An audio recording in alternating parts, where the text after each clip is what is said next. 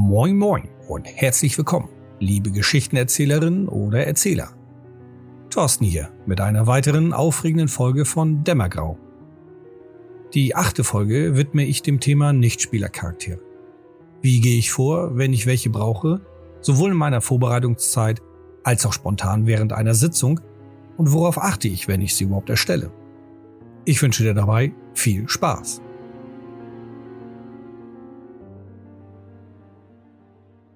Zunächst überlege ich mir, warum erstelle ich jetzt ein NSC? Was für eine Aufgabe hat er? Was ist seine Bedeutung? Warum brauche ich ihn? Ist er relevant für den Plot? Oder will ich ihn einfach nur zur Stimmung? Brauche ich ihn für eine Nebenstory? Also weswegen erstelle ich mir jetzt einen bestimmten NSC? Wenn ich mir diese Frage beantworten konnte, was ja in der Regel schnell geschieht, dann fange ich an, den Hintergrund zu definieren. Ob jetzt detailliert oder oberflächlich, mache ich davon abhängig, wie relevant dieser NSC genau dafür ist, wofür ich ihn brauche.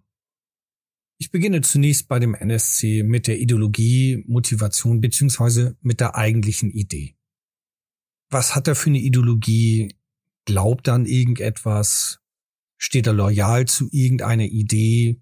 Das alles notiere ich mir beziehungsweise stelle ich schon in irgendeinen Rahmen oder in eine kleine Auflistung.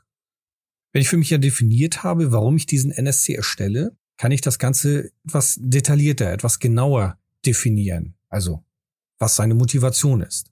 Soll er zum Beispiel den Spielern helfen beim Plot? Soll er sie unterstützen? Oder soll der NSC sie einfach nur behindern, ablenken? Ist er vielleicht sogar der Feind, der Gegenspieler oder der Verbündeter des Gegenspielers? Alternativ kann dieser Nichtspielercharakter auch einfach nur eine Nebengeschichte darstellen, die die Spieler nutzen können, oder der Nichtspielercharakter bietet eine Information, die sehr nützlich sein kann, nur nicht notwendig, um den Plot zu lösen. Wenn ich das für mich so festgestellt habe, dann beginne ich die Ideologie im Detail genau zu definieren. Warum denkt er so, wie er denkt? Warum handelt er so, wie er handelt? Ich mache mir deswegen diese Mühe dazu, damit ich später besser mit dem NSC auf die Aktion der Spieler reagieren kann. Denn, wie auch in einigen anderen Folgen schon erwähnt, kann es durchaus mal sein, dass die Spieler etwas tun, womit ich gar nicht gerechnet habe. Und dann muss ich mir überlegen, wie reagiert diese NSC jetzt genau darauf? Und anstelle von Möglichkeiten, die ich aufliste, warum der Spieler das machen konnte oder warum die Gruppe so handelt, und ich nachher eine elendig lange Liste habe an Möglichkeiten, reduziere ich das Ganze einfach auf die, auf die Ideologie des NSCs. Und wenn ich dann mit dem NSC in eine Situation gerate, womit mich die Spieler überrascht haben, da brauche ich nur kurz mich hineinzuversetzen in diesen NSC mit eben dieser Ideologie, die ich definiert habe und kann dann besser darauf reagieren. Es ist so wie, als wenn du selber dir einen Spielercharakter erstellt hast mit Hintergrund, mit eben einer Vorstellung, wie er genau agieren könnte in bestimmten Situationen. Ist das eher ein kämpferischer Charakter, eher ein Diplomat oder ein hinterhältiger und dann kannst du mit diesem Spieler auch auf die Situation reagieren, die eben dein Spielleiter dir vorgibt. Nichts anderes mache ich mit meinen NSCs. Zwar nicht so ausführlich, wie als wenn ich einen Spielercharakter erstelle, nur nichtsdestotrotz, das Rudimentäre bleibt da. Er hat eine Ideologie und auf die greife ich dann zurück, wenn ich in so einer Situation gerate und neu mich entscheiden muss oder neu überlegen muss, wie er sich jetzt fällt. Als nächstes stelle ich dann meistens den NSC in Beziehung zum Setting oder zu anderen Nichtspielercharakteren, zur regionalen beziehungsweise zur politischen Situation in dem Setting, in dem wir spielen. Kennt er andere Nichtspielercharaktere? Kennt er vielleicht die Spielercharaktere? Warum kennt er sie? Wie steht er zu denen? Wie steht er allgemein in diesem Setting? Ist er einflussreich? Ist er eher unerkannt? Das mache ich meistens mit ein, zwei, drei kurzen Sätzen oder mit ein paar Stichworten. Ich finde diesen Schritt deswegen wichtig, weil sich dadurch ein Bild besser abzeichnet in meinem Kopf ich fange an, nicht nur die Verknüpfungen mit anderen NSCs aufzubauen, sondern ich fange auch an, Verknüpfungen dieses NSCs in dem Setting festzumachen. Das wiederum hilft mir später zu überlegen, wo könnte der auftauchen. Hat er zum Beispiel Kontakt zu anderen Nichtspielercharakteren, die jetzt eher in Diskotheken unterwegs sind, dann ist die Wahrscheinlichkeit groß, dass der dort vielleicht auch mal auftaucht. Andererseits, wenn die Spieler genau diesen NSC suchen, um Informationen zu bekommen oder um einfach sich mit ihm auszutauschen, kann ich für mich klarer festhalten, wo sie ihn eher finden können. Vielleicht wissen die Spieler das auch, weil sie eben Kontakt mit ihnen hatten oder sie eine Beziehung zueinander haben. Als nächstes, sofern das relevant ist, definiere ich zu diesem NSC seine Ziele für den Plot. Das kann ja sein, dass der Nichtspielercharakter eine Relevanz für den Plot hat, den ich mir überlegt habe. Dann ist es doch wichtig zu wissen, was für ein Ziel verfolgt er. Warum folgt er diesen Schritten, die ich ihm vorgesehen habe für den Plot? Und warum kehrt er nicht den Rücken zu und macht einfach was anderes? Auch hier gilt, nach meiner Erfahrung, ich kann mir sehr viele Gedanken darüber machen, wie er auf verschiedenen Situationen reagiert. Für mich nützlicher und hilfreicher und auch einfacher ist es, wenn ich einfach festgestellt habe, was sein Ziel ist. Und dann kann ich wiederum auf eine Situation schneller und besser reagieren, wenn die Spieler irgendwas getan haben, womit ich nicht gerechnet habe und ich dann überlege, hm, könnte der NSC sie jetzt unterstützen? Ist das nützlich für sein Ziel? Hilft es ihm? Dann macht er das. Und sollte der NSC von mir jetzt nicht vorgesehen worden sein, dass er im Plot eine relevante Rolle spielt, definiere ich ihm eigene Ziele. Die haben mit dem Plot denn an sich nichts zu tun, helfen mir allerdings wiederum, mit den Spielern besser zu interagieren. Es kann ja sein, dass die Spieler ihn aufsuchen, haben die Hoffnung, dieser kann ihnen bei dem Plot helfen, stellt sich raus, das ist nicht der Fall. Nur dann kommen sie auf irgendeine andere Idee, fangen an, mit ihm eine Diskussion zu führen. Und während dieser Diskussion kommt dann entweder eine Nebengeschichte heraus, weil die Spieler herausbekommen, was er für ein Ziel verfolgt, oder irgendeiner der Spieler ist so kreativ und kann das Ziel des NSCs damit verknüpfen, was ihr Plotziel ist. Vielleicht bekommst du jetzt schon den Eindruck, dass ich mir sehr viel Mühe eher um die Ideologie oder eher um die bestimmten Einstellungen kümmere, als dass ich im Detail wirklich fest definiere, wann welche NSC in welchen bestimmten Situationen reagiert. Das mache ich einfach nur, um offener zu sein und um diesen NSC lebendiger wirken zu lassen. Nachdem ich das alles für mich festgelegt habe, mache ich mich an die äußerliche Beschreibung. Dies kann ich natürlich schriftlich festhalten. In der Regel nutze ich dafür allerdings Bilder. Da komme ich auch gleich noch mal ein bisschen genauer drauf zurück. Nachdem das erledigt ist, gebe ich dem NSC Werte, Eigenschaften. Ich vergebe die Werte deswegen zum Ende hin, weil ich durch die Vorarbeit, die ich jetzt geleistet habe, ein ganz gutes Bild bekommen habe von diesem NSC, von diesem Nichtspielercharakter. Wenn ich zum Beispiel ihn definiert habe, dass er sich häufiger in Bibliotheken aufhält, dann wird er sehr wahrscheinlich intellektuelle Fähigkeiten beherrschen. Ist er auch in Diskotheken unterwegs, in Clubs, Bars, unter anderen Menschen, dann ist die Chance ebenfalls groß, dass er auch soziale starke Fähigkeiten hat. Brauche also an diesem Schritt mir jetzt keine großen Gedanken zu machen, wie ich wo welche Fähigkeiten gebe, wie stark sie sind, sondern ich habe jetzt ja schon einen groben Plan, was er eigentlich haben muss, um genau das zu erfüllen, was ich ihm vorgegeben habe. Ja, und zu guter Letzt braucht dieser NSC einen Namen. Und wahrscheinlich kennst du die Erfahrung auch wenn du einen Spielercharakter erschaffst, wie lange es braucht, um einen passenden Namen zu finden. Ich habe die Erfahrung gemacht bei vielen meiner Spieler, dass sie da recht lange für benötigen. Sie überlegen sehr viel, denken darüber nach, geben den Namen eine große Bedeutung. Das mache ich bei meinen NSCs auch nicht weniger.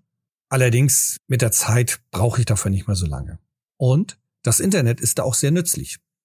Ich suche sehr häufig einfach nach bestimmten Nachnamen oder gehe sehr oberflächlich vor, indem ich dann, wenn ich in einem rumänischen Setting spiele, einfach rumänische Nachnamen eingebe. Suchmaschine schmeißt mir eine Liste raus und davon verwende ich einfach welche. Alternativ nutze ich Namenskombinationen aus meinem Bekanntenkreis. Insbesondere, wenn ich spontan und schnell einen NSC aus dem Hut zaubern muss, dann überlege ich mir kurz, was für Namen kenne ich eigentlich von meinen Freunden, Bekannten, Arbeitskollegen und diese setze ich in bestimmte Kombinationen. Ich nehme vielleicht den Vornamen eines Freundes und den Nachnamen eines Arbeitskollegen. Der Vorteil hierbei ist, vor allen Dingen dann, wenn es ein spontaner NSC ist, ich habe automatisch eventuell eine Assoziation von dem Verhalten des NSCs. Dadurch, dass ich vielleicht den Vornamen eines guten Freundes nehme, kann ich ja diese Eigenschaften des Freundes irgendwie mit dem NSC verbinden und habe dann schon ein gutes Bild oder zumindest ein einfaches Bild, um dann diesen NSC-Leben einzuhauchen. Was ich sehr viel nutze, sind Handouts, sowohl online als auch bei offline Rollenspielrunden und das verwende ich auch bei den NSCs. Das empfehle ich dir auch, denn Handouts haben mehrere Vorteile. Der klare erste Nachteil ist, Handouts zu erstellen kostet Arbeit und Zeit.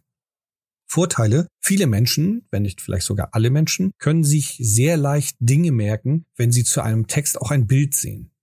Nicht umsonst ist in dem Mediendesign oder Werbung, Layoutgestalter, dass es oft heißt, neben Text auch ein Bild mit einfügen, eine visuelle Komponente mit hinzufügen. Viele Menschen oder auch hier vielleicht sogar alle Menschen, nutzen eben diese visuelle Fähigkeiten, um sich damit besser etwas merken zu können. Tatsächlich greifst du mit Text und visuellen Fähigkeiten zwei Aspekte ab, die mit dem inneren Repräsentationssystem zusammenhängen. Das ist ein ganz großes Thema aus der Kommunikation oder auch aus anderen Bereichen. Will ich jetzt hier gar nicht so genau darauf eingehen. Nur kurz angerissen. Es gibt insgesamt fünf solche Repräsentationstypen. Drei davon sind am häufigsten bei den Menschen vertreten und oft kommen immer zwei in Kombination. Das heißt, von diesen dreien ist die Chance gigantisch groß, dass du immer zwei oder zumindest immer ein hast, eine Art von Typ, die mit dem visuellen oder mit dem Textaspekt zusammenhängt. Und dadurch hast du den Spieler abgeholt. Zumindest was die Information betrifft. Ein weiterer Vorteil mit den Handouts hast du, um die Ambiente zu unterstützen. Schau dir die ganzen Charakterblätter in den Regelwerken von vielen verschiedenen Rollenspielsystemen an. Schau dir die Bücher an, was für grafische Elemente sie genutzt haben. Was für eine Wirkung hat es auf dich? Das sorgt dafür, dass du schon eine gewisse Stimmung siehst, mitbekommst. Und das kannst du auch mit diesen Handouts für NSCs machen. Ich nutze dafür bei meinen Tischrollenspielen meistens DIN A5 Blätter. Mit entsprechenden Grafikprogrammen erstelle ich ein Layout, füge Texte, Bilder ein und ähnliches, drucke das aus und gebe das dann den Spielern. Die Spieler haben dadurch die Möglichkeit, nicht nur diesen NSC sich besser zu merken, weil sie neben einem Namen auch ein Bild haben und sich das dadurch eben besser in Erinnerung rufen können. Gleichzeitig haben sie auch die Möglichkeit, auf diesem kleinen Zettel auch Notizen zu schreiben. Auch wenn viele meiner Spieler eigene Notizen in ihrem Blog, Zettel, was auch immer schreiben, auf diesen NSC-Blättern kann jeder darauf zurückgreifen. Dann muss der eine Spieler nicht immer den anderen Spieler fragen, Mensch, kannst du mir mal deine Notizen geben? Ich will mal gucken, was du zu dem und dem NSC geschrieben hast. Vielleicht will der eine Spieler auch nicht seine privaten Informationen und Notizen anderen Spielern geben. Auf diesen DIN A5 Blättern, auf diesen NSCs vordrucken, kann jeder was draufschreiben. Die Gruppe definiert am Anfang, das sind unsere allgemeinen Informationen zu den NSCs. Und wenn sie den dann wieder treffen, gucken sie einmal drauf und können relativ schnell sich in Erinnerung rufen, was sie mit ihm erlebt haben, beziehungsweise was dieser für gewisse Einstellungen hatte. Bei meinen Online-Runden nutze ich das natürlich auch. Nur im digitalen Bereich ist es da weitaus leichter, sowas zu nutzen. Egal jetzt, welche Tools du denn nutzen wirst, es gibt unzählige, die ich hier nicht alle auflisten möchte. Zum einen sprengt das den zeitlichen Rahmen dieser Folge in die Unendlichkeit der Langeweile. Zum anderen will ich auch nicht Werbung für ein bestimmtes Tool machen oder einfach ein anderes Tool vernachlässigen, weil ich es nicht genannt habe. Durchwühle das Internet.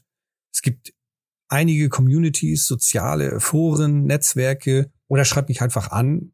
Gerne schreibe ich dir im Detail, welche Tools ich nutze und wie ich sie nutze.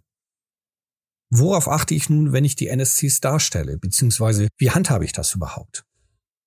Ich gebe grundsätzlich allen meinen NSCs immer eine Verknüpfung mit irgendeiner mir bekannten Figur, entweder aus Filmen, Büchern, Spielen oder aus der Realität. Das kann eine sehr detaillierte Verknüpfung sein oder nur eine oberflächliche. Ich erwähnte es vorhin schon bei dem Namen. Nutze ich Namen aus meinem Bekanntenkreis, dann kann es durchaus sein, dass ich auch bestimmte Verhaltensweisen dieser Person mit für diesen NSC nutze. Viel häufiger nutze ich das allerdings eben aus fiktiven Figuren, sprich aus den Filmen, Spielen oder Büchern. Es geht mir dabei allerdings nicht darum, genau diese Figur zu kopieren. Wenn ich zum Beispiel ein Pate ins Spiel bringen möchte, ein Mafia-Boss, soll er nicht so sein wie Don Vito aus der Pate, sondern ich habe eine Vorstellung, wie ich diese Figur Don Vito in den Filmen gesehen habe, wie sie auf mich wirkt, was für eine Empfindung ich dabei hatte. Und genau das nutze ich, um eben diesen NSC-Paten darzustellen. Mit diesem Vergleich bzw. mit dieser Verknüpfung sorge ich im Grunde genommen dafür, dass ich ein charakteristisches Bild von meinem geistigen Auge habe. Wie verhält sich, wie redet der NSC? Eher ruhig, bestimmt oder aggressiv. Und diese Figur notiere ich mir mit zu diesem NSC, sodass wenn ich später diesen NSC wieder mit ins Spiel bringe, brauche ich nur einmal auch kurz auf meine Notizen zu schauen und habe sofort ein Gefühl dafür, wie dieser NSC tatsächlich ist, wie er sich verhält. Ein weiterer Vorteil mit dieser Verknüpfung ist, es fällt mir leichter, das zu merken. Ich weiß nicht, ob es dir auch so geht. Nur wenn ich bestimmte Filme gesehen habe, die mir gefallen haben, insbesondere Figuren aus diesen Filmen, die ich interessant finde, dann kann ich viel leichter das auch vermitteln und rüberbringen und mich an diese erinnern. Und dementsprechend habe ich auch diese Erinnerung mit diesem NSC verknüpft. Des Weiteren gelingt es mir dadurch auch besser, die Emotionen zu vermitteln, die ich da vielleicht vermitteln möchte. Auch hier greife ich eben viel auf Filme, Serien, allerdings auch auf Hörspiele zurück. Gute Schauspieler können mit ihrer Stimme viel Emotion herüberbringen. Beim Tischrollenspiel ist Gestik und Mimik ganz wichtig. Etwa 80 Prozent unserer Kommunikation läuft über Körpersprache. Wie halte ich meinen Kopf? Wie schauen meine Augen? Was machen meine Hände und Arme? Beim Tischrollenspiel kann ich meist nur einen Teil meines Körpers nutzen. Denn in der Regel sitzen wir ja alle am Tisch. Beim Online-Rollenspiel ohne Kamera wird es noch schwieriger, denn da fehlt ja die Körpersprache völlig. Und in diesem Fall beschreibe ich das Verhalten des NSCs, beziehungsweise ich arbeite viel mehr mit meiner Stimme. Wenn du schnell und leise redest, kann dies Angst und Nervosität vermitteln. Redest du stattdessen leise und ruhig, wirkt es vielleicht gelassen oder bedrohlich. Ich empfehle dir hier besonders das Medium Hörspiel. Achte darauf, wie die verschiedenen Sprecher reden, um bestimmte Gefühle zu vermitteln. Probier es selber aus, nutze deine Freunde, Bekannte oder einfach mal im Rollenspiel, um dich peu à peu schrittweise heranzutasten. Wenn es das erste Mal für dich ist, so viel mit deiner Stimme zu spielen, dann wende das erst auf ein NSC an. Vielleicht einen relevanten NSC oder eine, der noch eine Relevanz bekommen kann. Überleg dir eine Figur, die du kennst aus eben den Filmbereichen, Spielbereichen, mach dir Notizen dazu und wenn dieser NSC dann auftaucht, versuche einfach dich hineinzuversetzen und wie diese Figur darzustellen bzw. zu reden. Jetzt kann es sein, dass du zig NSCs vorbereitet hast, allerdings nicht den richtigen für genau diese Szene, in denen die Spieler gerade sind und jetzt musst du schnell einen aus dem Hut zaubern. Eine Möglichkeit, die ich dafür nutze, ist eine Liste von NSCs vorzubereiten. Diese bekommen lediglich einen Namen, ein, zwei, drei Sätze an Beschreibung, mehr brauche ich auch nicht. Das hilft mir dann, wenn ich in so eine Situation gerate, einfach einen aus dieser Liste zu wählen und dem gebe ich dann all das Nötige, was für diese Situation notwendig ist. Mit der Zeit und der Erfahrung wird dann später dir einfach nur eine Liste an Namen reichen. Ich habe meistens einige Namen vorbereitet, kommt darauf an auf das Setting und das Zeitalter, als auch eben die Region. Und auf dieser Liste sind dann 10, 20 verschiedene Namen drauf.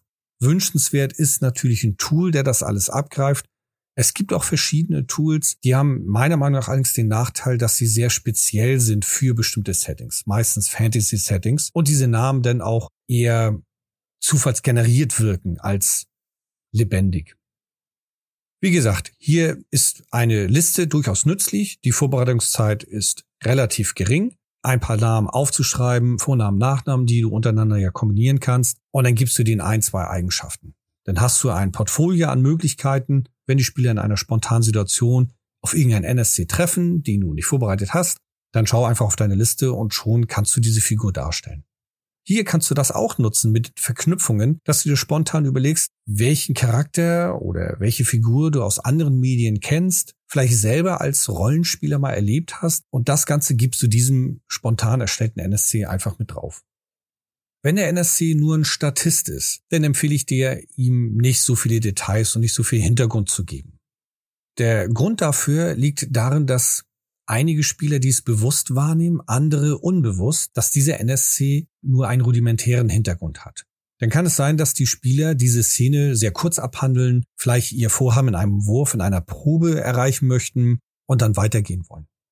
Die Spieler, die es bewusst oder eben unbewusst mitbekommen, verstehen das, was du damit vermitteln willst und du gibst ihnen dadurch die Möglichkeit, selber zu entscheiden, wie viel Zeit wollen sie darin investieren, mit diesem NSC umzugehen oder wollen sie einfach nur diese relevante Information haben, um im Plot weiter voranzukommen.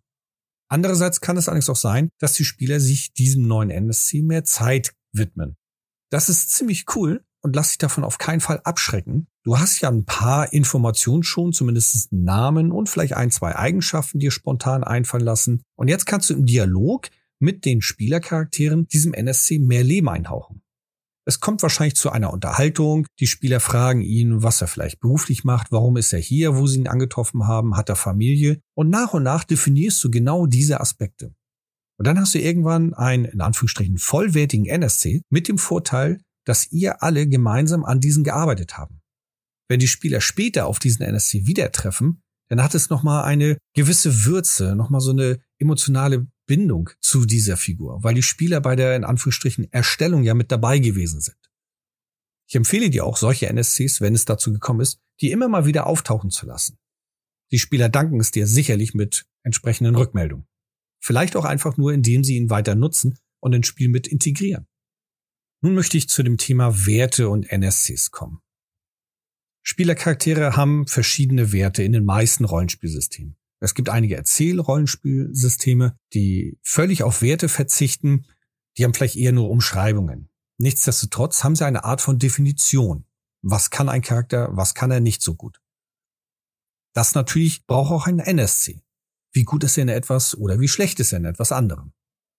Inwieweit du deinen NSCs sehr viele oder sehr wenige Werte gibst, hängt zum einen natürlich davon ab, wie viel Zeit du investieren möchtest, was so dein Leitstil, dein Spielstil ist und natürlich auch von eurer Gruppe.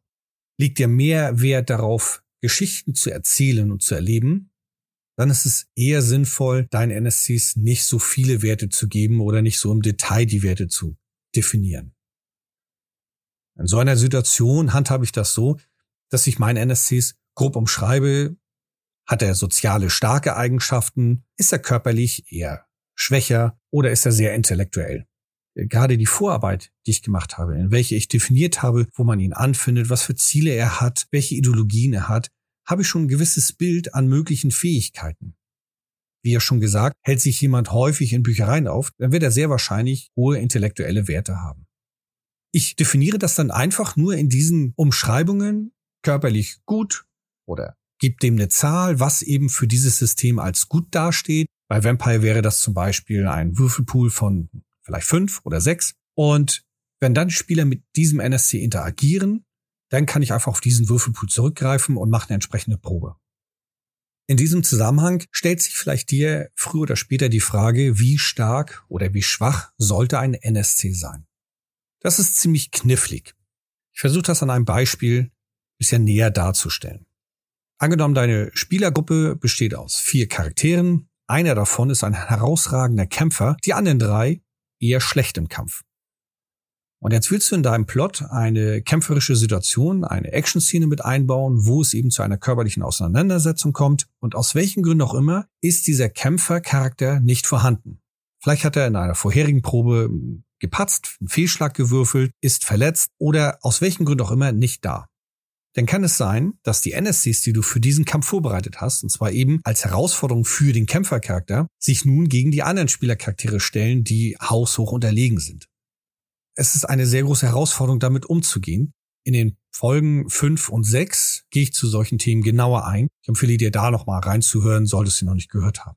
Im Umkehrschluss empfehle ich dir also, dir Gedanken zu machen, wie du wann welchen NSCs welche Werte gibst wenn du so eine Kampfszene dir überlegt hast, du möchtest, dass diese im Plot auftaucht und der eine Kämpfercharakter ist eben nicht vorhanden, was kann das dann für die anderen bedeuten? Werden sie so dermaßen zusammengeschlagen, dass sie vielleicht sogar ihre Charaktere verlieren, ein Spielercharakter tut? Das kann ziemlich demotivierend sein. Das kann allerdings auch sein, dass ihr als Gruppe euch eben auf sowas eingelassen habt, dass du kommuniziert habt oder dass einfach so euer Spielstil ist. Und dann passt das. Ich versuche das Thema Werte nochmal aus der Sicht eines Spielers zu vermitteln. In der Regel wollen wir Spieler spannende Momente haben. Das schließt mich als Spieler und auch als Erzähler mit ein. Momente, die herausfordernd sind, unterhaltsam sind, eben spannend. Und am besten wollen wir das noch gewinnen. Ich weiß, im Rollenspiel gibt es nicht wirklich ein Gewinnen, Andererseits ist es doch schön, wenn wir den Gegenspieler oder den Bösewicht am Ende des Plots tatsächlich geschlagen haben. Ob nun mit Opfern, hohen Kosten, vielleicht sind wir dabei selber stark verletzt worden oder was auch immer, nur wir waren siegreich. Das ist schon ein tolles Gefühl. Erstellst du jetzt allerdings NSCs mit entsprechend hohen Werten und Fähigkeiten, dann kann es sein, dass die Spieler häufig fehlschlagen, dass sie scheitern werden. Und ständig zu unterliegen ist kein so schönes Gefühl. Stell dir vor, du bist in einer Mannschaft, irgendeiner Sportart, Fußball, Handball, whatever. Und ihr als Team zusammen seid mit eurer Mannschaft jede Saison Tabellenletzter. Da fehlt irgendwann so ein bisschen die Motivation, sich aufs nächste Spiel wieder aufzuraffen und alles zu geben, um festzustellen, man verliert ja eh wieder. Es braucht also Erfolgserlebnisse, um immer mal wieder voranzukommen, um motiviert zu bleiben. Ähnlich ist es beim Rätsel oder bei Brettspielen. Wenn du ständig verlierst, dann verlierst du die Lust, das Spiel weiterzuspielen. Es sei denn, du hast Erfolgserlebnisse. Das muss zwar nicht im Gewinn sein, das reicht schon so kleine Erfolgserlebnisse. Entweder, dass du zum Beispiel beim Fußball den Tabellenersten mit deiner Mannschaft mal geschlagen hast oder ein Unentschieden ergattern konntest. Das ist für euch vielleicht in dem Moment ein Erfolgserlebnis und hat Spaß gemacht. Dass du beim Brettspiel den Spieler, der so herausragend ist und ständig immer gewinnt, mal eine Herausforderung gegeben hast. Oder wenn du selber Rätsel löst, dass du irgendwann einfach mal bestimmte Rätsel schneller gelöst hast. Vielleicht bekommst du das Rätsel auch nach dem zehnten Mal nicht gelöst, doch bei jedem Versuch hast du was Neues entdeckt. Einen neuen Weg, vielleicht eine neue Möglichkeit, etwas zu erringen oder einfach eine neue Information. Ohne Erfolgserlebnisse tendieren wir Spieler dazu, die Motivation zu verlieren. Wie gesagt, es muss nicht darum gehen, immer Erster zu sein oder immer zu gewinnen. Nur das Gefühl haben, dass wir auch mal wirklich was Tolles erreicht haben. Und das wird schwer, wenn deine NSCs sehr hohe Werte haben.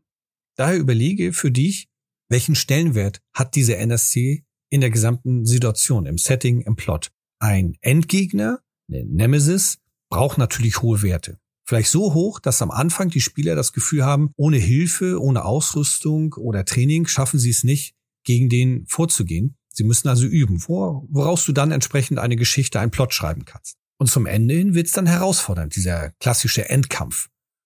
Andere NSCs, die eher nur unterstützend sind, die Verbündeten des Endgegners, der Nemesis oder Helfer der Spieler, die brauchen nicht so hohe Werte. Also berücksichtige bei der Vergabe von Werten zu deinen NSCs eben genau das. Wir Spieler, wir alle Spieler wollen Erfolgserlebnisse haben. Was ist nun, wenn ein NSC so mächtig sein soll, dass die Spieler diesen weder besiegen noch überreden können? Zum Beispiel eine Gottheit in einem Fantasy-Setting oder ein Vampir Methusalem. Es gibt ein Sprichwort, welches ich in meinen ersten Tagen im Rollenspiel-Hobby aufgeschnappt habe. Was Werte hat, kann bekämpft werden. Ein einfacher Satz mit großer Wirkung. Sobald du einer Figur einen Wert gibst, verleitet es dich auch automatisch, diesen Wert zu nutzen. Nicht unbedingt als Würfelpool für eine Probe, nur immerhin als ein Maß, um diesen im Vergleich zu anderen Figuren oder zu den Charakteren zu stellen. Sobald du einem NSC keinen Wert gibst und die Spieler wollen etwas tun, mit ihm irgendetwas machen, kannst du dann nur sagen, ob es den Spielern gelingt oder nicht. Und das machst du davon abhängig, wie plotrelevant das ist, beziehungsweise wie einfallsreich die Spieler vorgehen. Du entscheidest das einfach anhand des Machtniveaus dieses NSCs.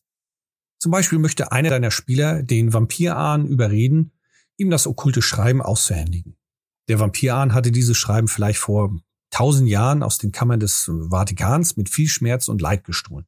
Gibst du dem Vampir-Ahn nun Werte und lässt sogar den Spieler eine Probe würfeln, besteht einfach die Chance, dass es ihm gelingt. Selbst wenn es immens klein ist, diese Chance, sie besteht. Jetzt kannst du sagen, naja, Glück im Spiel gehört dazu, wie eben Leben, dann soll das auch belohnt werden. Ja, das handhabe ich auch in den meisten Fällen und in den meisten meiner Runden so. Es gibt jedoch wenige Situationen, in denen es einem Spieler oder auch anderen NSCs auf dem Niveau der Spieler nicht gelingen kann. Ich nutze diese Situation sehr selten und auch nur dann, wenn ich damit etwas Bestimmtes vermitteln möchte. Im Vampire-Setting handelt es sich dabei dann um die Darstellung uralter Wesen, welche Jahrhunderte oder Jahrtausende lang die Geschicke der Menschheit gelenkt haben. Jetzt kann ich mir die Zeit nehmen, den Spielern das zu beschreiben, das darzustellen, aufzuführen, was der Urahn alles schon erlebt und gesehen haben muss und so weiter. Oder ich nutze einfache Mittel, indem die Spieler es einfach nicht schaffen, ihn zu überreden. Ihre Fähigkeiten reichen bei weitem einfach nicht aus. Jetzt stehen die Spieler vor ihm und versuchen ihn zu überreden, zu überzeugen, dass ihr Plan der bessere ist als sein eigener. Der jedoch hat solche Figuren wie die Spieler schon tausendmal zuvor gesehen. Wenn du dir die menschliche Geschichte anschaust, dann siehst du sehr häufig Wiederholungen. Jetzt stell dir vor, egal ob jetzt in einem Vampir-Setting oder in einem Fantasy-Setting, du bist ein Wesen, welches sehr, sehr, sehr lange gelebt hat und sehr viel erfahren, miterlebt hat. Du wirst dann irgendwann einfach Dinge wiederholt sehen. Du wirst sie vorhersagen können, wenn ein Mensch oder wenn ein Führer, ein Diktator so und so reagiert und so denkt, dann kommt das irgendwann dabei raus. Da brauchen wir uns nur die Geschichte, unsere eigene reelle Geschichte anzuschauen und viele Dinge wiederholen sich. Jetzt tauchen Spieler auf, die der Überzeugung sind, ihr Plan ist einzigartig und stellen sich vor eben so einer uralten Kreatur und schlagen ihm das vor. Der wird denen dann sagen, das habe ich schon ein paar Mal gesehen, das wird nicht funktionieren. Und wenn du dem jetzt einen Wert gibst und die Spieler würfeln lässt, und sie schaffen es, dann haben sie ihn überzeugt und dann wird er sagen, ja, okay, dann machen wir das so. Das ist, finde ich, in meinen Augen zumindest nicht passend. Es kann allerdings sein, dass du in deiner Gruppe oder in deinem Setting genau sowas erreichen möchtest, dass Spieler es schaffen, eine Gottheit zu überreden. Ich glaube, das hängt auch viel vom Setting ab und natürlich von dem Wunsch der Spieler oder worauf ihr euch geeinigt habt, dann kannst du solchen Kreaturen Werten geben und dann musst du dir auch solchen Kreaturen Werten geben. Wie gesagt, ich nutze auch diese Art der Technik nur, um solche Wesenheiten besser darzustellen oder um diese Intensität darzustellen. Wenn du sowas auch nutzt, empfehle ich dir, das nur sehr selten zu nutzen. Nicht nur um die Spieler zu demotivieren, wenn sie ständig auf NSCs treffen, gegen die sie sowieso nichts vornehmen können, sondern auch und vor allem um die Besonderheit zu unterstreichen. Wenn die Spieler an jeder Ecke auf eine Gottheit treffen, dann schenken sie diesem Wesen nicht mehr die Bedeutung, wie du es vielleicht vorgehabt hast. Herzlichen Dank fürs Zuhören. Ich freue mich, wenn mir mit dieser Folge gelungen ist, dir ein paar nützliche Tipps zum Thema NSCs gegeben zu haben. Feedback, Kritik und Fragen kannst du mir wie gewohnt per E-Mail an podcast.dämmergrau.de senden. In der nächsten Folge geht es noch einmal um Nichtspielercharaktere, allerdings spezieller, denn in dieser erläutere ich meine Erfahrung beim Leiten mit Massen von NSCs. Bis dahin viel Spaß beim Leiten und bis zur nächsten Folge. Tschüss und ciao.